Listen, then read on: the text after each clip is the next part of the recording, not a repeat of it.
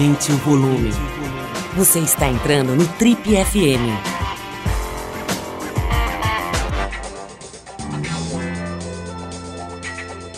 Oi, aqui é o Paulo Lima e a gente começa agora mais um Trip FM, o talk show da revista Trip.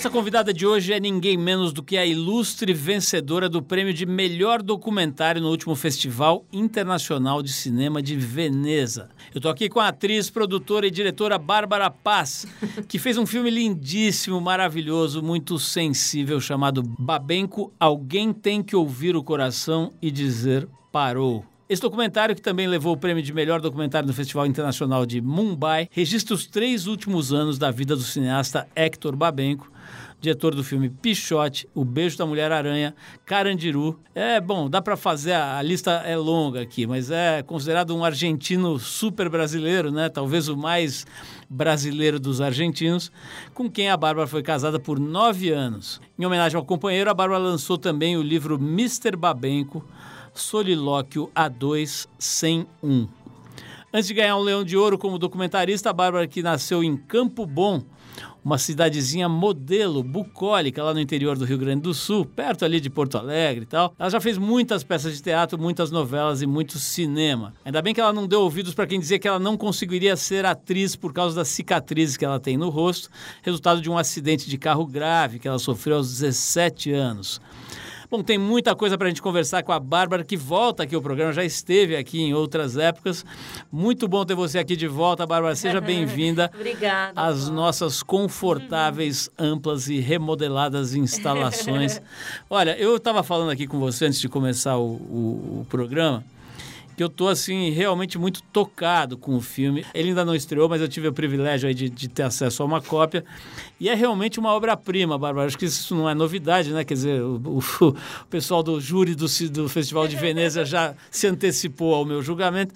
Mas eu realmente, a gente aqui, pô, tá trabalhando com comunicação há muitos anos e vê coisas legais, né? Assim, a torta a direita. Mas é muito difícil ver uma obra dessa, até pela própria condição em que ela foi feita, né? Eu queria que você contasse para quem não tem a menor ideia de como é esse filme, né? Esse filme que vai agora, felizmente, estrear nos cinemas.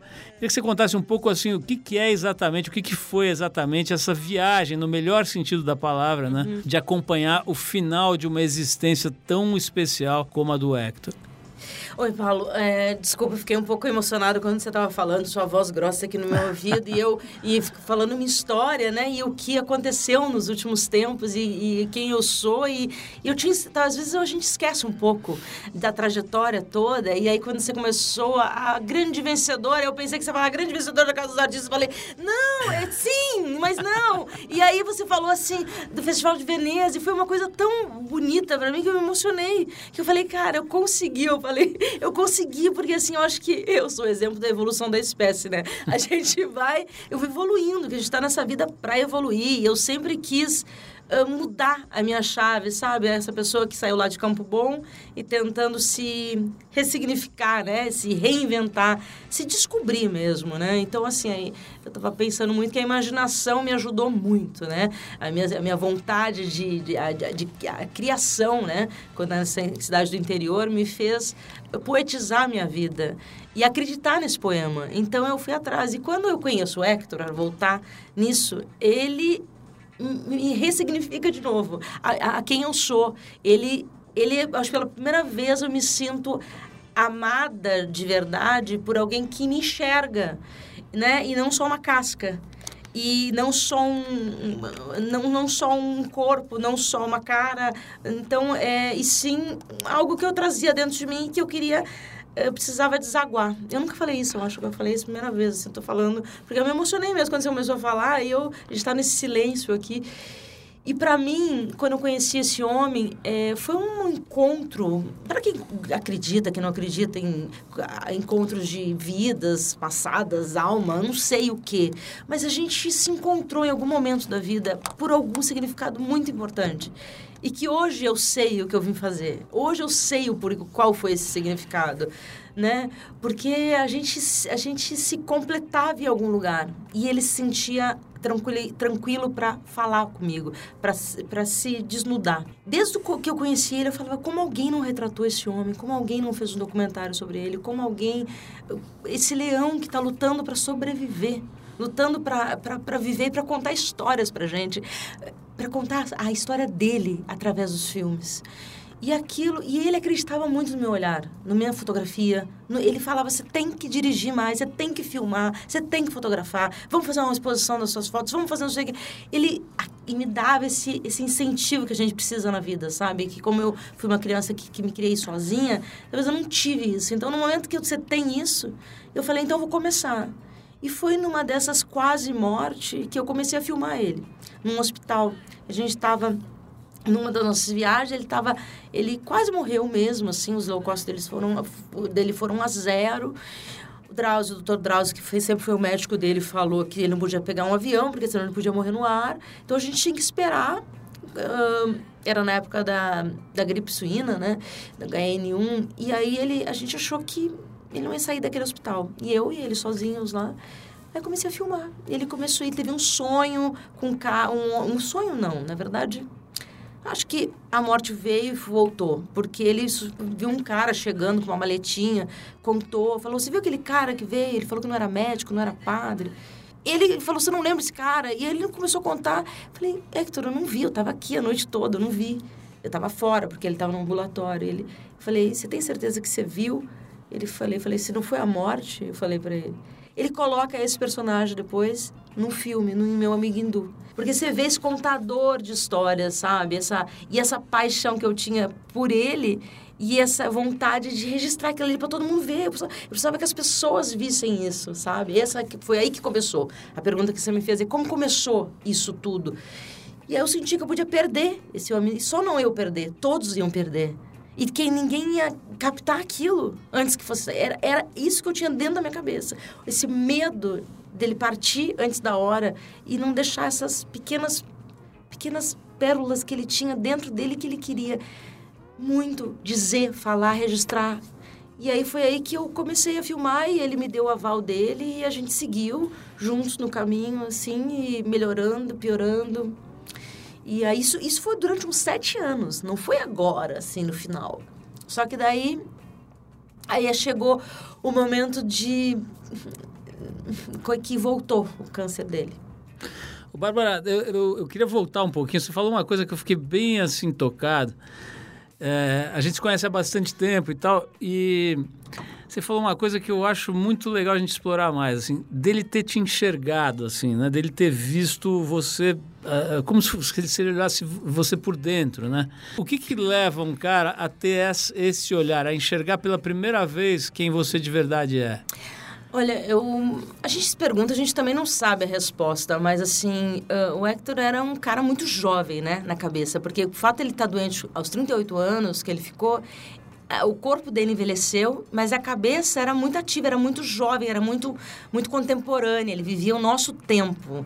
Apesar de ser um, um cara que ficava, né, as lembranças que eu tenho dele, ele fumando charuto à noite, acordava à noite para escutar música e ficava até amanhecer pensando nas histórias na cabeça dele. Às vezes eu ficava olhando ele, aquela, aquele poema lá sentado e ao mesmo tempo às vezes ele estava com muita dor então ele ficava também fumando o charuto dele com dor para não atrapalhar para não me atrapalhar então essa relação que eu tinha, eu acho que também, essa diferença de idade, que eu sofri muito preconceito, e, e, que na verdade eu acho que eu vi nessa vida, preconceito eu sofri a vida toda, e a gente sabe que a gente tem um país que, infelizmente, ainda é machista.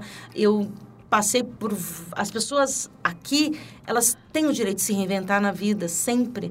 E as pessoas demoram para aceitar.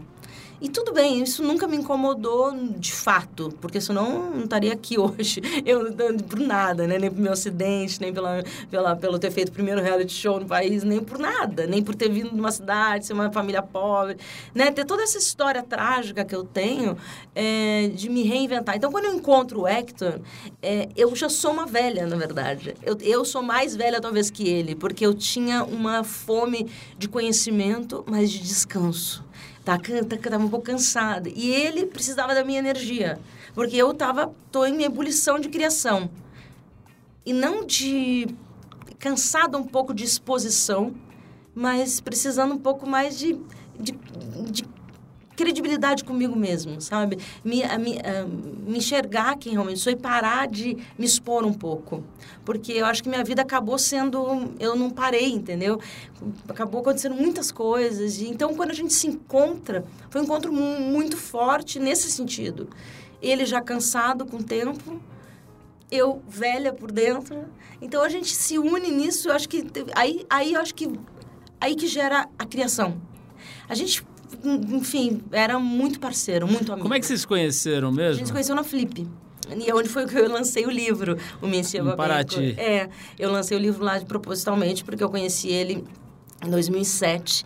E com a Marina Persson, a Marina estava com ele, falou, ah, você conhece conhece o Hector? Daí eu falei, conhece a Bárbara? Aí ele falou, Bárbara, como o poema do Prevé? Aí eu comecei a falar o poema, você sabia uns trechos do poema tal, dele ficou todo impressionado. aí foi assim, assim que a gente se conheceu. E aí ele fugiu de mim no começo, né? E foi naquele momento, assim, né, que aquela mudança da vida da mulher, né? Aos 30, aos 40, né? Então tem tudo isso. E tem assim, você vai casar, você vai ter filho, você vai ter, né? E aí eu escolhi ter ele. Eu escolhi através de muito, muito olhares malditos, olhares que não aceitam. Mas o que, que você está fazendo da sua vida? E, e ele é o contrário também, que os amigos dele falam, o que você está fazendo com essa menina? Então eu escuto, a gente escutou e a gente conversava e ria depois, porque a gente falava, sabe, eram muitas contradições e muita coisa que nos alimentava, porque a gente gostava disso. Então essa relação de também ele era, tinha muito humor, o Hector, né? E, então Estou num confessionário aqui, né, Paulo? Porque se faz a gente falar assim, eu falei... Ô, Bárbara, deixa eu, deixa eu dar uma de João Kleber aqui. Para, para, para. Legal, pessoal, estamos de volta. Esse é o Trip FM, programa de rádio da revista Trip, já perto do seu 36º aniversário. A gente é. Pô, acho que a Bárbara não tinha nem nascido quando a gente estreou aqui. O Bárbara. Eu é... acho que já, mas vamos fazer de conta que. Olha, eu tô lembrando aqui de algumas coisas do filme. É, primeiro, eu queria saber o seguinte: quando que as pessoas vão poder ver no cinema? Isso é importante. É, não, o filme vai estrear agora, dia 9 de abril, nos cinemas, em todo o Brasil. É claro que é documentário, então tem que correr para ver na primeira semana, porque tem, provavelmente fica duas semanas em cartaz, né? E a minha distribuidora é Imovision, então vai estar tá no Reserva, vai estar tá em vários cinemas aqui em São Paulo. Não muitos, porque não é um filme americano, é documentário, mas logo, logo está aí. Olha, né? realmente não é toda vez que eu enfatizo tanto a importância dessa, de, desse trabalho, né, de assistir isso, porque isso fala sobre um dos maiores cineastas uh, dos nossos tempos, mas fala sobre a vida, né, Sim. profundamente, sobre a vida, sobre a, a, transitoriedade da vida, sobre a morte, sobre as coisas mais fundamentais, né. Eu, eu fiquei com essa impressão, te falei já, né, Bárbara, de, de que o Hector estava à procura do, do denominador comum, assim, da essência mesmo, daquilo que sobra quando você remove todas as camadas de, de ansiedades, de medos, de hipocrisias, de burrices, de ignorância que nos assolam, né? E você procura aquilo que realmente fica, assim. Então, talvez isso tenha ensinado muito para ele, né? Porque ele estava sempre presente, assim, sempre muito ligado na, no, no momento ali, né? Sim. né? Essa é a impressão que eu tinha. E ele era é exatamente isso que está falando é interessante porque isso de tirando, tirando, tirando, que ele sempre falava, ele repetia inúmeras vezes que o menos é mais. Então você tem que tirar mesmo para ver o que fica. Ele falava que fazer cinema era isso. Tá no livro isso, inclusive, que é que nem um peneirar. Então você vê o que, que fica que sobra pepita. Você tem que peneirar, peneirar, peneirar e ver o que fica. E o meu filme mais ou menos é isso que eu fiz. Eu tinha tanta imagem, tanta coisa, tanto material que eu captei, tanto material de arquivo, tantos hectors, tantas idades, tanta vida, tanta morte, tanta, tantos hospitais e que eu fui tirando, tirando, tirando, tirando, tirando e ver o que ficava. Eu fui fica, deixando só o essencial.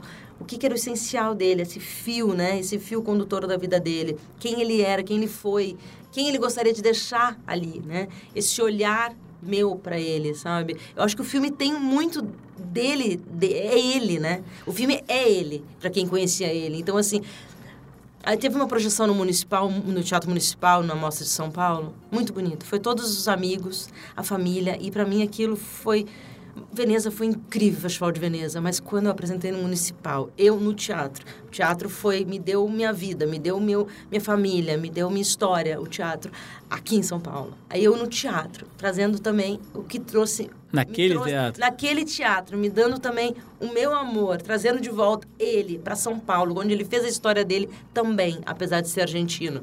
E a família inteira dele, os amigos inteiros que eram a família dele me fiquei muito, muito, muito nervosa naquele momento, porque aquele momento era um momento, era um momento para mostrar realmente o filme a todos e trazer ele de volta, depois de três anos ali. E foi de umas coisas mais emocionantes. Tinha 1.800 pessoas naquele teatro, aqui em São Paulo, e aí teve um amigo, um grande amigo dele, falou para mim: eu acho que ele só foi embora hoje, depois dessa hum. sessão. Eu lembrei desse momento que você falou quem era ele, o que, que ele buscava, os filmes que ele fazia, por que, que ele fazia. Ele não fez um filme contratado. Ele não conseguia. Eu, eu, chegava roteiros e roteiros, ele não conseguia. Ele lia, não, vamos, vamos estudar, eu passava meses, mas não quero fazer. Não vem de dentro. Não quero dizer isso, não quero falar. Então, todos os filmes, que não foram muitos, os filmes que ele fez, os 11 filmes, são filmes que ele quis fazer. Ele precisou. Lúcio Flávio, Passageiro da Agonia, ele queria falar sobre aquele momento, sobre aquilo que estava acontecendo. Pichote, Carandiru. E aí vai embora. E todos os filmes eram alguma coisa. Então foi um homem que. O Brasil tem que ter memória. Tem, tem, tem muita história. Tem um homem que fez, levou o Brasil para o mundo. Bárbara, a gente vai voltar já já para o Hector, mas agora eu vou virar a câmera aqui de novo para você. Ah, não estava em mim? Não. a minha câmera mental aqui, que é o seguinte: é, você teve uma. Te, tem ainda uma visibilidade muito grande, mas teve um momento ali né? Desde molequinha, né? De jovenzinha com modelo, né? Na época, pô, enfim, as revistas e a coisa de modelo era muito forte. E, e, principalmente depois nessa história que você me lembrou aqui, que foi a Casa dos Artistas. Para quem não estava naquela época sintonizado.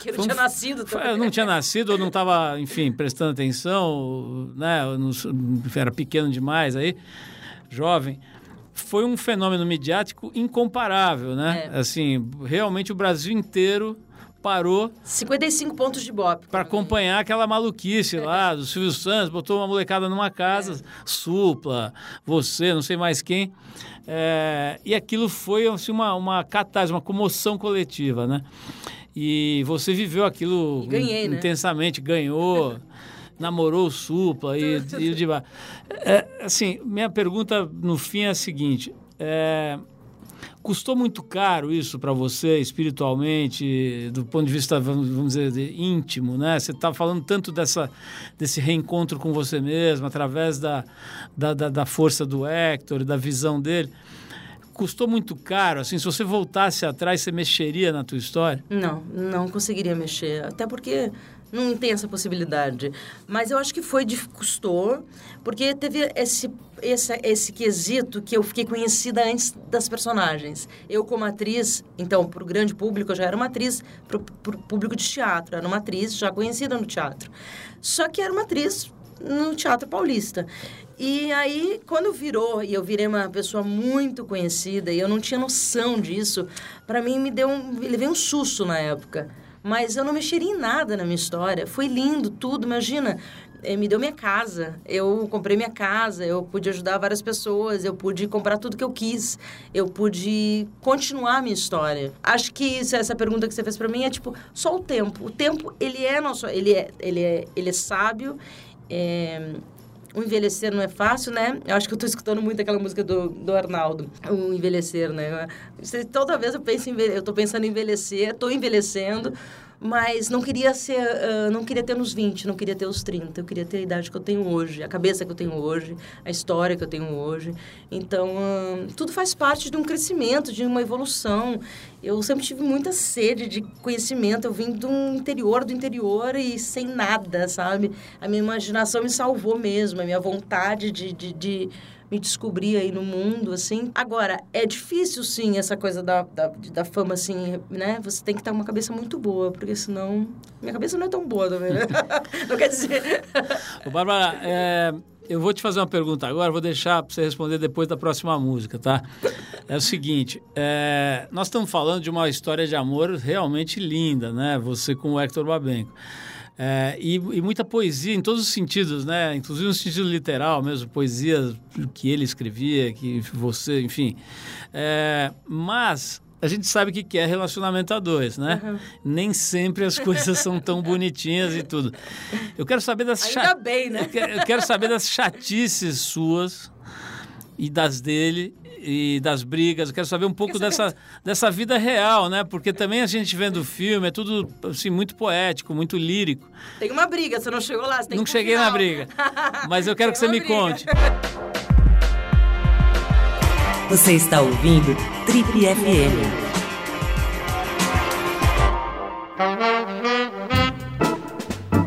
Estamos de volta, esse é o Trip FM, hoje recebendo a presença luminosa e perfumosa da jovem Bárbara Paz, essa atriz brilhante que agora se tornou uma documentarista e uma diretora mais brilhante ainda.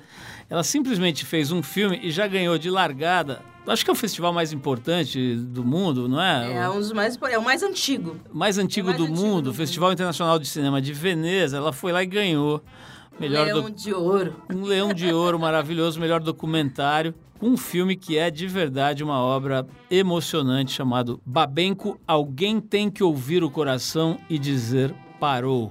Esse filme é uma coisa de louco, como diria meu pai, e precisa ser visto vai ser visto agora nos cinemas e depois nos canais de televisão, né? Globo News, Globo Canal News, Brasil. Brasil. Ô, Bárbara, a gente tava brincando aqui, mas falando sério, né, sobre esse negócio da, do relacionamento, né, entre duas pessoas é sempre complexo, sempre, sempre. É, uma gestão, sempre uma, uma avaliação permanente, tá bom, tá ruim, tá mais ou menos. Me fala um pouquinho da, do, do lado difícil, né, de manter um casamento, nove anos, todas essas dificuldades, preconceitos e a doença, né? Como é que é, assim, o, o lado punk da história?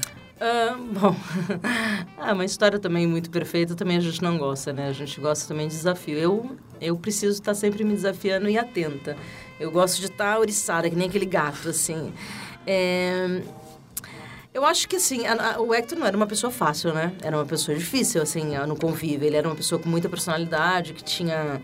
Era pouco bipolar, né? Então, tipo, eu enfrentei algum, alguns lugares, assim, de estranhamento também com ele no começo. Mas depois eu enfrentei, ele me enfrentou muito mais. Então, a Leoa apareceu. Então, a gente guerreava na medida. Então, mas a gente tinha uma vida muito boa, dois, seis, que não, a gente tinha menos brigas e mais amor e mais cumplicidade de cozinhar. A gente cozinhava junto, adorava cozinhar, aprendi a cozinhar muito com ele. Eu sei, no primeiro dia eu já tinha feito um peixe errado, salguei o peixe muito no ano novo. Fui pro Uruguai, a gente passou ano novo. Falei, deixa que eu faço peixe. Comprei um peixe maior que o forno. E aí salguei o peixe, e salguei também a lentilha, e era tudo muito. Eu falei, não, eu tenho que aprender a cozinhar melhor. Aí eu pedi pra menina que trabalhava com ele, falei, se à noite fui pra lá e falei assim, me ensina a fazer aquele risoto que ele gosta. Aí eu aprendi a fazer o melhor risoto da história. Eu faço risoto, todos os risotos, sou a risoteira. e eu não como carne, então ele adorava carne, só ali que a gente batia. Então ele comia muita carne, ele foi diminuindo a carne, enfim, aquelas coisas de relacionamento. que mais que a gente de punk? Bom, o punk maior é, era a debilidade do corpo, né? A enfermidade que às vezes assustava a gente. Mas como eu sou uma criança que nasci em um hospital, porque minha mãe era doente, quando eu nasci ela ela teve uma recaída no parto, enfim, passou a vida, eu só conheci minha mãe doente. Então, hospital para mim, remédio, cuidar do outro, para mim era minha vida. Eu, eu aquilo era amor para mim, aquilo era como aprendi a viver. E ele sempre falava, no começo ele estranhava, ele dizia: "Eu não quero uma enfermeira. Eu não quero uma enfermeira". E gritava e falava. Eu falei: "Para eu pegar, um, botar um sapato no pé, amarrar, pegar um remédio para mim, isso não é uma, uma um, um favor. Isso para mim é um gesto normal, cotidiano, porque eu fazia isso o tempo inteiro. Eu me minha criança nasceu é, ajudando o outro, dando a mão para o outro.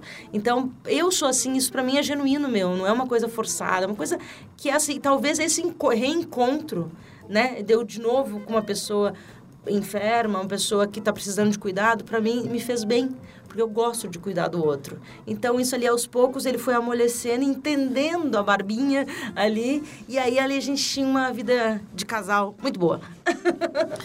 ô, ô Bárbara, tô, eu tô lembrando aqui que a primeira fala do filme é você perguntando pro Babenco o que, que ele diria para ele mesmo quando estivesse morto. né? E aí ele responde com aquele sotaque dele, puta que pariu, chegou. É, como é que era assim? Vocês conversaram, conversaram muito sobre a morte? Muito, muito. O livro explica mais ainda essa, esse, né? O filme a gente tem que é, 10%, não nem 2%. O livro eu tenho consigo botar tudo que a gente tinha. Em relação ele, driblava, ele brincava com a morte, ele fazia o tempo inteiro isso. Eu acho que era esse humor que ele tinha ácido, que mostra um pouco no filme e bastante no livro. É, ele driblava e falava, ah, você está vindo aqui? Então vamos ver se você vai me levar dessa vez. E ele faz isso no último filme dele, ele conta, né? Ele vai driblando a morte, brincando, conversando com a morte. É, o que, que você faz se você passa 30 anos da sua vida doente, sabendo que algum dia você vai partir? Então, ele, ele era muito inteligente. Essa, essa cabecinha argentina, metade argentina, metade brasileira, era, era inteligência. Porque ele, se não fosse essa cabeça brilhante que ele tinha, ele não teria sobrevivido tanto. Porque quantas vezes, que foram nove anos que eu tive com ele nos hospitais, ele pegava, chegava lá, ele, ele, ele, ele, ele dirigia a, o Drauzio fala isso no curta-metragem que eu fiz também, que chama Conversa com Ele, com o Drauzio Varela. Ele conversa com o Hector, ele, ele fala que ele dirigia ele nos hospitais. Enfermeira, você não trouxe ah, o remédio que tal, tá na hora, não sei o que, a comida, não sei o que, o outro, não sei o que, que hora vai ser o exame. Ele fazia isso, ele fazia o tempo inteiro, ele estava atento à vida. Por isso que esse filme é sobre a vida e não sobre a morte. Porque ele estava atento à vida, ele queria viver. Ele falava para mim, Bárbara, eu não quero fechar os olhos que eu já tentei. Eu não gosto, é tudo escuro e não tem nada depois. Então eu vou ficar. Agora, tem, tem, uma curiosidade que, que, que não dá para não mencionar, né? Que é o fato de ele veio para o Brasil muito sem grana, muito na roubada e ele arrumou um emprego de vender é, túmulo, né? Túmulo, vender... É maravilhoso. Como é? O, o, o Bárbara, o que que, o que que tinha de argentino nele? Assim, ele, ele era um argentino ou, ele, é. ou ele deixou isso para trás? Ah, não. A, a, essência não, não foge. O psicanalista, ele psicanalizava tudo. Ele era o psicanalista dele mesmo. Então, isso ali é argentino. O, o, o charme, né? O, aquele cara que sabe seduzir para conseguir tudo. Esse é o perfeito argentino. O malandro, né? Ele era argentino argentino. Então, ele, a essência dele, ele sabia como conduzir. O que era sedutor esse homem? Seduzia todo mundo. Aí é o nosso problema também, porque eu sou mesmo uma pessoa bem ciumenta, né? Aí minhas amigas falam, mas como você vai ter ciúmes do Hector? Olha o Hector, olha você. Eu falei, o quê? Eu tenho. Eu falei, eu não tenho não, eu vou quebrar essa mulher. Agora, ele, ele também era ciumento, né? É, ele começou a ser no final. Ele não era, não. Era no final, ele começou. Não entendo. Falei, você não vai ter ciúmes de mim? Aí no final ele começou a ter. Aí sabe, ter começou a ter ciúmes, a gente sabe onde. é a última vez que eu fiz a trip. Então, como é que foi essa, queria... essa época? Foi 2013, né? É, a gente tava num. Você fez um ensaio sensual com o Bob é, Wolferson é. fotografando bem bonito, umas bem fotos bonito, preto e branco. É. E aí, ele ficou louco? Ele queria ter feito. Só que eu vou saber o que ele queria ter feito na época. Ele tava. A gente, a gente tava. Ah, o problema é que ele queria ter fotografado. É, no fundo, no fundo era isso, entendeu? Eu acho, assim, eu acho que ele queria tudo para ele, né? Estamos de volta, esse é o último bloco, infelizmente, do nosso papo aqui com a Bárbara ah. Paz, mas dá para a gente conversar bastante ainda, Bárbara. O legal do programa aqui é que dá para conversar, né? A gente não fica naquela pressa. Às vezes eu vejo as pessoas é. no programa de televisão, tem que... a pessoa já, já entra desesperada porque não vai é. dar tempo, né, de falar e tal. Aqui esse, essa parte é Aqui legal. Aqui a gente fala demais, Paulo. Esse é o problema. Você faz essa tua voz, Olha, assim. Eu confesso que você não é a primeira pessoa que faz. ô, ô Bárbara, é, e você com a, com a, história da morte, né? O que que é, essa experiência toda você já conhece a morte de perto desde molequinha, né? É, queria até voltar na história do teu acidente, um momento muito punk, assim, né? Como é que é a tua relação com a morte?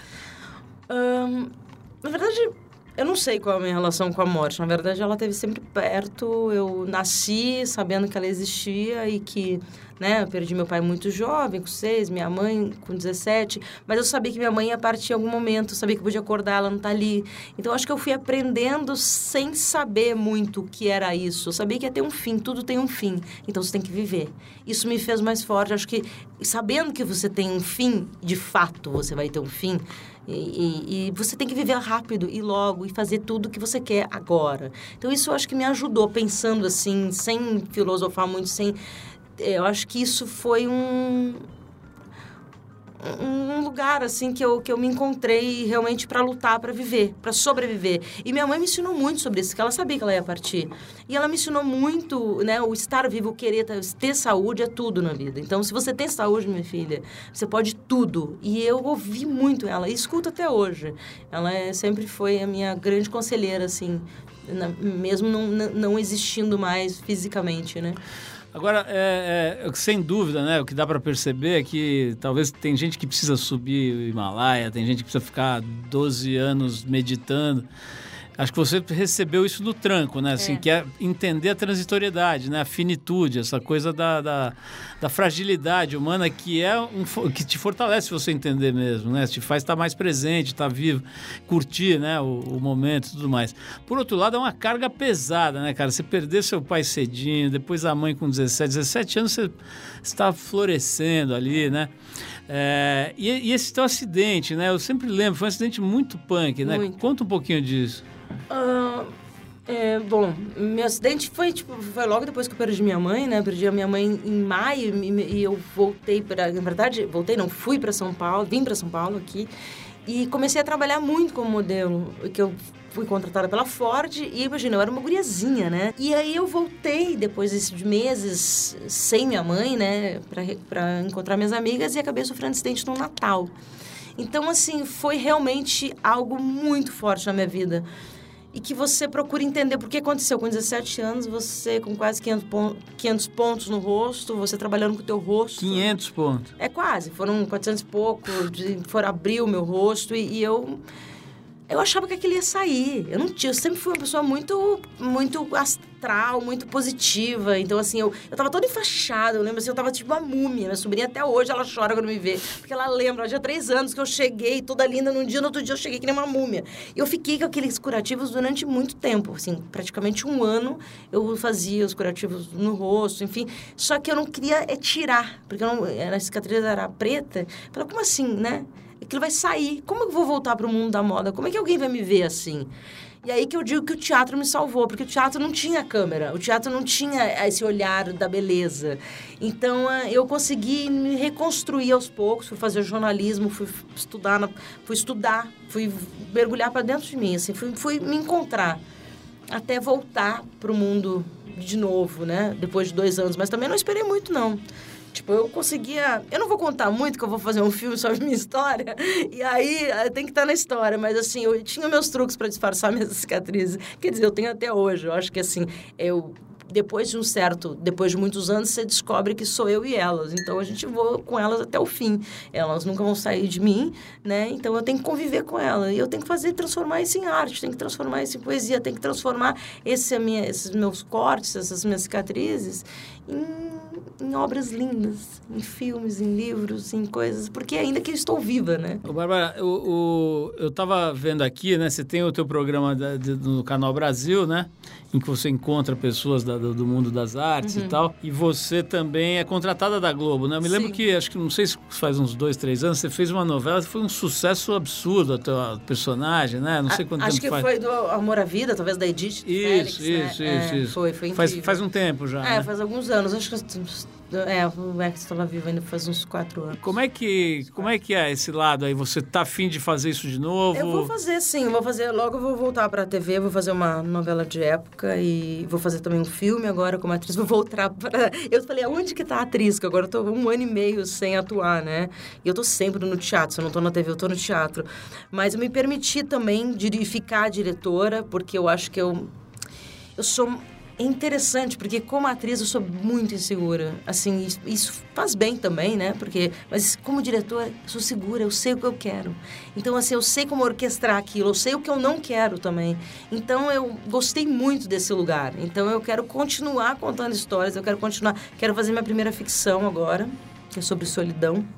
Estou desenvolvendo o roteiro e e vou voltar para TV. Eu acho assim, eu gosto muito de atuar, eu gosto muito de estar, enfim, gosto de fazer TV, como preciso do teatro para sobreviver. O teatro, sem o teatro, eu acho que eu não consigo me distanciar do teatro. Eu me sinto em casa, me sinto na minha, no, meu, no meu quarto, meu camarim. Isso para mim é É como se eu tivesse um abraço no teatro. Quando eu não estou no palco, eu estou na plateia. Bárbara, como é que você se imagina nessa, digamos aí nessa faixa etária entre os 80 e 90? Onde será vai, que você vai estar? Você sabe que eu não sei. Eu sempre acho que vai acabar rápido, mas que também ao mesmo tempo os personagens vão ficando melhores. Então eu, eu fico imaginando os personagens que eu posso fazer com 70, com 60. Mas eu também vejo os filmes que eu quero fazer. E será que ainda vão me olhar assim? Será que ainda vão me respeitar? Será que me respeitam hoje? Será que vão me respeitar amanhã? A gente não sabe. A gente tem que viver o aqui, agora. A gente fala uma frase, a gente falou na outra temporada no, na Arte do Encontro, que é da Emily Dixon, uma frase que fala: a, a vida, é, o para sempre é composto de agoras. É linda essa frase. Pra mim. Olha, é Bárbara, se alguém não te respeitar, acho que você deve pegar o leão de ouro e dar na cabeça da pessoa. Seria uma boa estratégia. Olha, eu, eu, vou, eu vou ter que encerrar aqui, acabou o tempo, ah. mas eu ah. quero, antes de mais nada, reforçar, e já falei acho que umas 15 vezes, mas é o seguinte: primeiro, o livro Mr. Babenco, que é uma obra lindíssima, editora Nós, não é isso? Isso. E mais ainda o filme, né? Que vai estrear daqui a mais ou menos um mês, né, Bárbara? É, dia 9 de abril já está no cinema. Na né? sala de cinema, procura salas, né? A gente sabe é. que hoje é super difícil, né? Tudo Homem-Aranha. Mas é um filme muito lindo, Babenco. Alguém tem que ouvir o coração e dizer parou. Lindíssimo, poético, inspirador. E agradecer, Bárbara. Muito legal te reencontrar, ver que você está vibrante aí, íntegra e, pô, num momento muito bacana da carreira, né? Esse filme está te dando um reconhecimento numa frente diferente da tua carreira, né? Lindo, assim, ver que o mundo se se curvou mesmo, né? Uma obra tão especial. Obrigada, Paulo. Obrigado Obrigada. por ter vindo aqui e, e trocar essa, essa, essas ideias tão legais com a gente. Eu não vou pagar a consulta.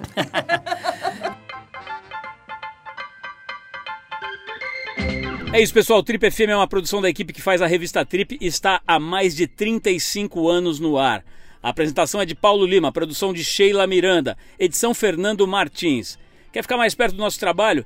Procura a gente no youtube.com barra revista Trip. Tem muita coisa legal para você ver lá. Semana que vem a gente volta com mais uma conversa boa aqui no Trip FM. Abração, tudo de bom e até a próxima.